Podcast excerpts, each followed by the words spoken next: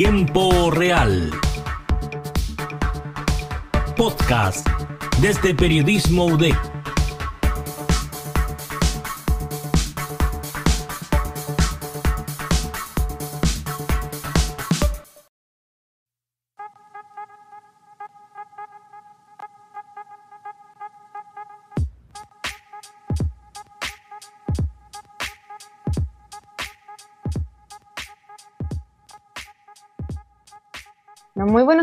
Tardes y noches a nuestros auditores. Bienvenidos a otro capítulo del podcast de Tiempo Real de la Universidad de Concepción. Hoy día nos encontramos con Catalina Cabrera, editora general de la revista Ruda y directora de comunicaciones de la agencia de marketing guiño.cl. Hola Cata, ¿cómo estás? Muy bien, gracias por la invitación. Bueno, primero que todo, tú eres una persona muy reconocida acá en Concepción, sobre todo en el área cultural es la editora general de Revista Ruda, que es una revista súper conocida acá. Cuéntanos más o menos cómo inició este interés que tienes tú por el área cultural. Bueno, ya el tiempo ha pasado un poco rápido y, y, claro, fue por el 2014, ya llevamos siete años, vamos para los ocho años vinculados, digamos, con los proyectos que tienen relación con la industria creativa. Eh, ¿Qué me pasó a mí en mi caso particular? Bueno, yo soy periodista, así que hablando de colega a colega, eh, y evidentemente eh, en ese momento, cuando yo estudié periodismo, yo salí de periodismo en el 2011, la cultura era una parte muy específica y muy, digamos, para un nicho acotado en cuanto a lo que refería a los medios de comunicación. Por lo tanto, no, como que nunca se me planteó la posibilidad o, tenía, digamos, el interés de adentrarme mucho más allá. Y fue de a poquito que... Em, y fui cachando un poco hacia dónde iba mi carrera. Cuando salí de la universidad, mi primera experiencia en trabajo fue en una productora donde vi, digamos, el, todo el mundo de los eventos, el mundo de la producción, como desde dentro de la gestión. Y obviamente me fue, eh, yo creo que esas decisiones en tu vida, en la carrera, cómo vas desarrollando tu carrera, te van marcando un poco hacia lo que te gusta. No es muy fácil saberlo en la universidad, em, pero fue un descubrimiento de a poquito. Después de eso, yo estudié un magíster en comunicación estratégica, entonces me ayudó a entender que también lo que me gustaba a mí, si bien eran los medios, yo tenía un alma como muy asociada a la gestión, ¿cachai? O sea, a mí lo que me gusta es la planificación, la gestión, y este mundillo no estaba tan desarrollado en ese momento. Por lo tanto, salió también como una posibilidad, hoy día una posibilidad que probablemente ocupa el mayor porcentaje de las plazas laborales dentro del mundo del periodismo, que es la comunicación estratégica y todos sus derivados. Claro.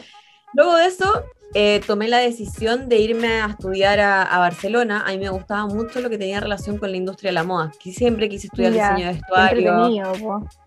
Sí. Entonces siempre tenía como ese, ese, ese, esa inquietud, ¿cachai? Como del mundo creativo, pero sabía que me gustaba, pero sabía qué me gustaba, ¿cachai? Claro, ahí en Barcelona llegaste como a la conclusión de que esto del, del, área creativa como asociado como al área artística, porque al final igual eso es como lo que, en lo Totalmente. que se enfoca harto ruda. Pues. Totalmente, o sea, ahí me di cuenta y me enfrenté, digamos, como a esta, a esta sinergia de, de que existe una industria, ¿cachai? Creativa que vincula muchos temas, las comunicaciones, la gestión, los artistas, los creativos, los gestores culturales. Hice mi práctica en un lugar que era de diseñadores independientes y tuve la oportunidad de realizar un festival allá y yo dije, no, es que esto es lo que me gusta, ¿cachai? O sea, yo en sí eh, tengo, tengo talentos, pero no tengo ni un talento particularmente artístico, ¿cachai? Pero sí, mi, capacidad y, y, obviamente mis herramientas profesionales y mis gustos y mis intereses van asociados a lo que es la gestión eh, de hoy día lo que tiene como nombre industria creativa, pero que evidentemente es cultura, patrimonio y todo lo que tenga que ver con una propuesta de creación que, que efectivamente eh, hoy día ha marcado mi carrera durante todo este tiempo. Luego llego a Chile con todo este backup, ¿cachai? Y aparte que como viví en una ciudad que era creativa, pero no era capital, que, se parecía mucho como al modelo de Concept, ¿cachai? Como que lo encontré muy parecido como a la, a la, a la, a la puesta en valor de una ciudad como mucho más grande, eh, no siendo capital, pero con una efervescencia importante, sobre todo post-terremoto. Y eh, yo dije, no, ¿sabes qué? Imposible que me vaya de acá, o sea, acá hay demasiado que hacer. Cuando antes, obviamente, que dije, nunca voy a volver a Conce después de irme, ahí dije, o sea, acá hay un potencial enorme que todavía hay que sacar y podemos sacar, y obviamente que voy a dar mi trabajo por esta ciudad, ¿cachai? a eso lo, haciendo. A eso quería llegar también, que era el tema como que, eh, ¿por qué Concepción y no otro lugar? Porque si bien como tú decís, tú igual Conce tiene como todo esto de la industria creativa muy presente, no es capital y las oportunidades obviamente son mucho menores o mucho se le adjudican a un público mucho más reducido que lo que sería, por ejemplo, otra ciudad como Santiago. ¿Por qué te decidiste quedarte acá en Concepción? Pucha, porque, bueno, yo soy penquista, yo nacía y criada en Concepción, mi familia no es de Conce, por lo tanto, por lo tanto he creado relaciones con mucha gente desde chica, amigos, tengo un grupo muy importante, o sea, muchas redes de contacto que obviamente hoy día te voy encontrando en el mundo laboral y, y bacán, pero eso también me permitió generar mucho arraigo como desde mis vinculaciones que tenía con la ciudad, ¿cachai?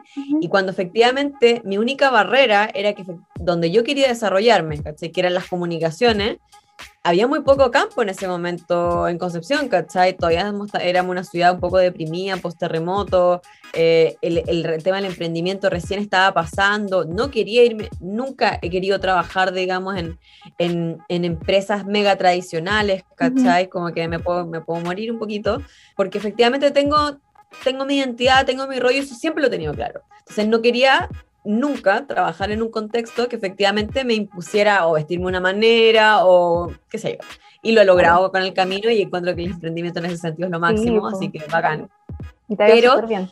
Sí, o sea, ha sido una construcción enorme, sí, porque de repente uno, como maneja también las comunicaciones, tú crees que te va súper bien, pero en verdad te demoras mucho en llegar a vivir de eso, ¿cachai? O sea, desde cómo se ve a cómo de verdad está funcionando, digamos, para ser tu carrera profesional, o sea, las comunicaciones lo hacen todo, ¿cachai? La gestión lo hace todo.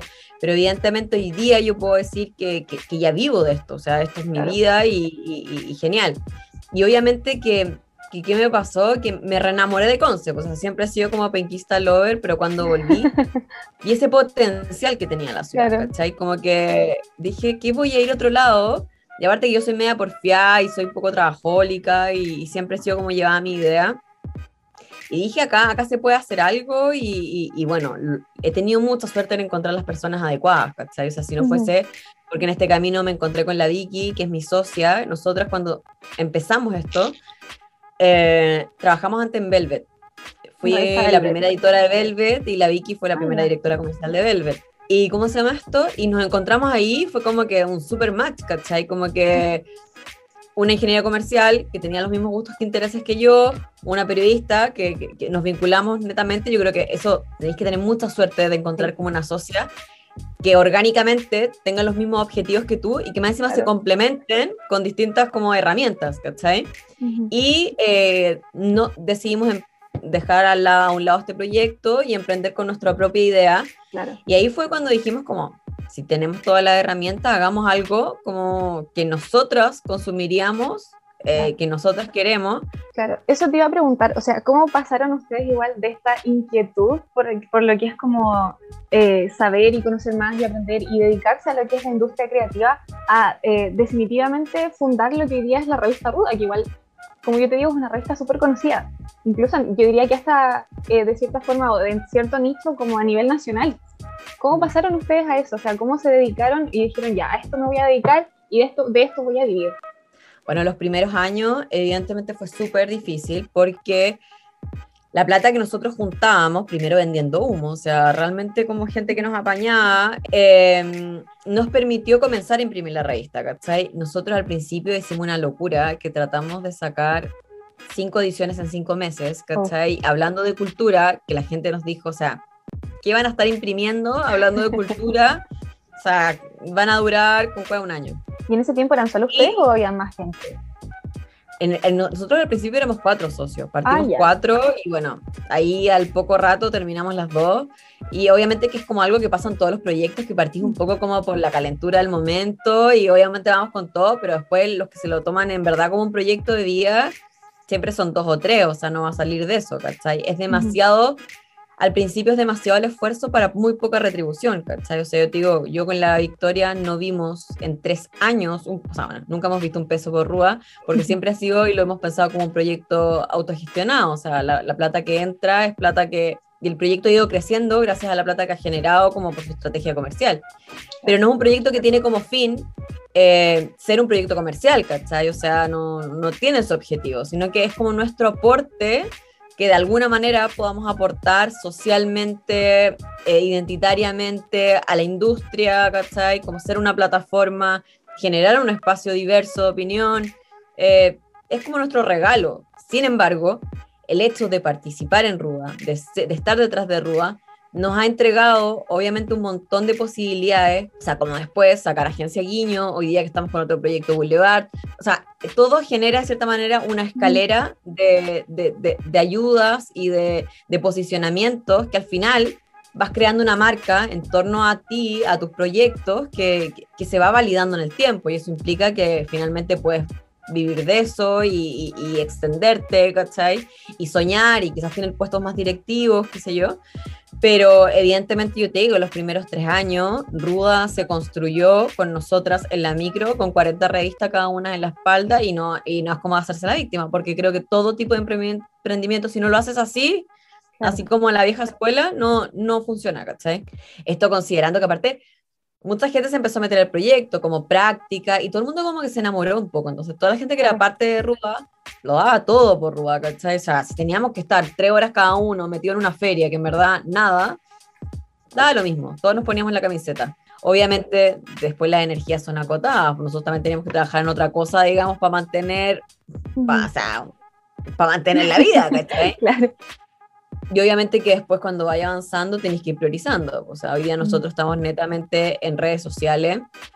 Queremos volver a retomar la revista impresa, pero obviamente con el tema pandemia nos ha complicado un montón el escenario. Eso te iba a preguntar porque igual eh, todo este tema que tú decís de las conexiones que se daban con Ruda antes de la pandemia, cuando ustedes salían a entregar las revistas, ustedes hacían eventos también eh, cuando lanzaban los números de las revistas. Eh, ¿qué tanto como, o qué tanto disminuyó, disminuyó en algún momento como la motivación que ustedes tenían por el tema de Ruda, por el tema de la pandemia? ¿O ustedes siempre tuvieron como fe con el proyecto? Porque eso igual es algo que es súper importante, pues la presencialidad. Sí, pues. O sea, mira, yo creo que nuestro, nuestra pasión y motivación ya no es solo Ruda, ¿cachai? Nosotros tenemos Grupo Ruda. el Grupo Ruda se compone de tres patitas, que es Guiño, Agencia Guiño, Revista Ruda y un nuevo proyecto que estamos un año y medio con él que ya se lanzó, que es Boulevard. Y, y bueno, obviamente que la pandemia nos tocó súper potente, o sea, en un momento decidimos congelar, bueno, seguir con las redes, obviamente, y luego también nos adaptamos al contexto digital. Las redes antes que eran solamente como una visibilización de la revista, hoy día tienen identidad propia, secciones propias, ¿cachai? Como que se mueven por sí solas. Eh, y también nos hicimos mucho más parte de la contingencia, que antes netamente nos dirigíamos a, a, lo que es la industria creativa y hoy día la verdad que no se, uno no se puede mantener al margen los últimos dos años de todo lo que ha sido la contingencia, por lo tanto también es un pilar dentro de nuestra comunicación sin dejar obviamente nuestro foco de lado, que es la promoción de la industria. Pero, pero son situaciones complejas, o sea, yo creo que también para cualquier persona emprendedora sobre todo, el estallido en su momento, de una u otra manera, y la pandemia, o sea, es imposible que no te haya mantenido en la incertidumbre, ¿cachai? Y obviamente en la frustración muchas veces. Oye, ¿qué tal? Y esto de Boulevard, de Boulevard perdón, eh, me estabas comentando recién que se ganaron un Fondac. Más o menos, ¿de qué se trata? ¿Nos podrías como compartir un poco eh, esta iniciativa? Mira, nosotros nos, ah, bueno, de Boulevard venimos pensando hace mucho rato. El 2019, pre-pandemia. En definitiva, ¿qué es lo que es Boulevard? Es una plataforma, es un marketplace de la industria creativa. Tú como artista o creativo puedes ofrecer cualquier pieza que sea de tu autoría ¿ya? O sea, tanto eh, en, desde muebles, accesorios, ropa, indumentaria, eh, artes visuales, música, todo lo que sea un objeto en esta primera instancia, o sea, productos. Y tú aparte, como interesado en el mundo de la industria creativa y consumidor, digamos, de, del talento local, puedes, digamos, conocer a todos estos artistas, conocer a todos sus trabajos y evidentemente comprar cada una de sus piezas y que esta finalmente te termine llegando a tu casa. Es decir, esto es como un mercado libre, pero netamente de industria creativa. Exacto. Hoy ya tenemos más de 100 artistas, así que estado bacán, es el objetivo que teníamos. Y de hecho, la próxima semana ya activamos las compras porque estamos cerrando todo lo que tiene relación con Chile Express y los envíos para todo Chile, para que la gente pueda comprar una pintura en Valpo si es de Puerto Varas, ¿cachai? O sea, la idea es que efectivamente lo geográfico no sea tema. Y eh, nada, por la, la, Navidad va a ser nuestra primera como prueba de lo que van a ser las compras en específico y obviamente que consideramos que esto es un proyecto que va a estar en marcha blanca harto rato porque queremos prototipar algo súper bueno, pero el feedback ha sido genial, o sea, tenemos más de 2.000 seguidores y, y, todavía la página ni siquiera funciona en su totalidad, o sea, todavía no se habilita en su totalidad, así que mucha gente mirándonos. Y bueno, y lo, y, y lo clave acá es que nosotros queríamos un poquito tener como la tercera patita, eh, considerando que el Grupo Ruda tiene el medio de comunicación, que es Revista Ruda, la plataforma de difusión, digamos. Claro la agencia marketing, que lo que busca generar es principalmente darle valor creativo y gestión eh, de, comunicación a distintas marcas, sobre todo con un foco regional. Y ahora tenemos la tercera patita, que es la comercialización y distribución de esta, que es algo que nunca nos habíamos involucrado, porque siempre trabajamos del marketing y la comunicación, así que está súper bueno, porque sobre todo esa es la brecha más importante que tiene la industria creativa. Me imagino que igual como cada vez que ustedes lanzan un nuevo proyecto tienen que haber muchas expectativas. ¿Cómo lidian igual de repente como si un proyecto, o sea, no sé si les ha tocado en verdad, pero por ejemplo, ya lanzan este proyecto Boulevard que quizás no tiene como eh, el alcance que ustedes pensaban que iba a tener desde un principio. E igual debe ser un golpe súper difícil. Sí. Y la verdad que nosotros venimos trabajando desde los 23 años, nos volvimos loca, un poco loca, como a los 28, que yo creo que todos se vuelven un poco locos, que queréis todo, ¿cachai? No hay margen de error, todo tiene que salir como tal cuadrado es, ¿cachai? Si no te frustráis, ansiedad y todo, ¿cachai?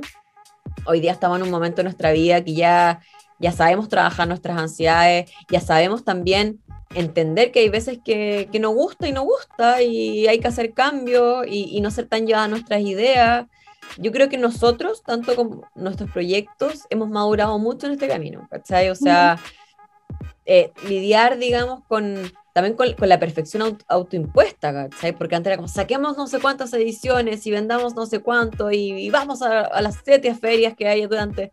Y nos reventábamos, ¿cachai? O sea, no teníamos vida, en definitiva. Todo era trabajar constantemente.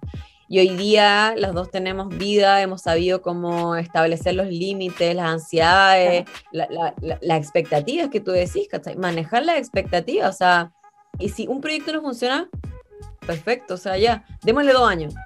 Y si no pica, tuta, fin. Como que ya hacemos nuestro aporte social, ¿cachai? Con Revista Ruda. Como que no podemos hacer otro proyecto que efectivamente no tenga una sustentabilidad económica porque finalmente vamos a vivir de esto y eso se va a reflejar en otros ámbitos de nuestras vidas, ¿cachai? Pero obviamente que yo creo que esa madurez te la da el tiempo y la experiencia nomás por el, el fracaso, que equipos de fracaso, o sea, que equipos de trabajo obviamente no funcionen. Hoy día tenemos equipos increíbles, pero también sabemos, ¿cachai? Cómo abarcar esos equipos. Yo creo que al final lo, el, el, el, rodaje te lo da la experiencia y te lo da moverte harto y, y, y, sacar el rollo de cómo efectivamente funcionan las cosas. Y que evidentemente tú hasta un, hasta un punto tenés el control, pero mientras tú trates de hacer las cosas correctas y trabajando como corresponde y no funciona, también hay veces que es momento de soltarlo. Pues ahí uno tiene que tener un poquito como la, la visión. Mm. Eh, ya como para ir finalizando un poco, eh, el tema de la gestión de la cultura. ¿Qué le dirías tú a alguien que ahora como en una ciudad chiquitita, que quizás no tiene tanta difusión de esta área, cuál sería como el principal consejo con respecto a la, a la, a la gestión de la cultura? Mira, yo creo que eh, principalmente dos cosas. Uno, vincularse.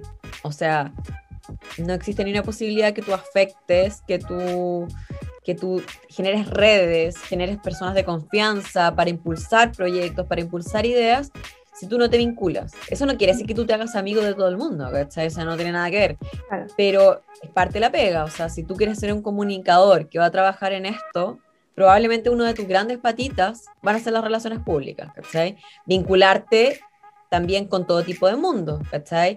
Desde el underground, el artista, el gremio, la ciudadanía, la institución pública y privada, la empresa, o sea, no tener, digamos, como trabas, prejuicios, ¿cachai? Sino que efectivamente siempre tratar de agregar en vez de segregar, ¿cachai? Y segundo, evidentemente, bueno, siempre ser súper serio, ¿cachai? En tu pega. Porque ¿qué es lo que pasa? La industria creativa o el mundo cultural está muy eh, prejuiciado, ¿cachai? En, industrias más duras o, en, o, contextos más, más, más, más, duros, digamos, de la economía y también de las entidades públicas. Eh, por lo tanto, yo creo que los que hacemos esto en serio, y, con serio me refiero a todo, o sea, la manera en que tú te diriges, en la manera en que tú expones, preparar una presentación, o sea, preparar un kit de prensa, si es que voy a difundir algo, eh, generar, no sé, una minuta, eh, todos los elementos que te permitan a ti profesionalizar cada una de las instancias, evidentemente que eso hace que tú, que representas a un área o, o a un perfil de persona, te vayas adentrando cada vez más porque la gente te está tomando en serio. O sea, la gente está, que tú puedes estar hablando lo que sea, pero te están tomando en serio y te van a escuchar, porque lo estás haciendo como cualquier otra disciplina, pero incluso mejor, porque lo estás haciendo con un valor agregado que es lo creativo. Entonces, probablemente tu manera de hablar va a ser mucho más abierta, con una identidad mucho más propia, tu manera de exponer, tu presentación va a ser más linda, debería ser más linda que las otras. Se te deberían ocurrir ideas de hacer videos, de mandar no sé qué, porque evidentemente tienes todo ese backup, ¿cachai? Que puede ser mucho más atractivo, mucho más sexy para la persona que te está escuchando. Si tenéis todas esas herramientas, difícilmente no te van a tomar en serio, o por lo menos poner el tema sobre la mesa. Por lo tanto, trabajar en serio, siempre ser creativo, obviamente no podéis hablar de una industria si tú no estás siendo creativo, y articular, vincularse y obviamente comunicar. Claro. Bueno, muchas gracias, Cata. Vamos a quedar atentos al lanzamiento de la plataforma Boulevard. Y eso es todo por hoy. Eh, nos vemos en otro capítulo de Tiempo Real de la Universidad UDEC. Chao, chao. Muchas gracias.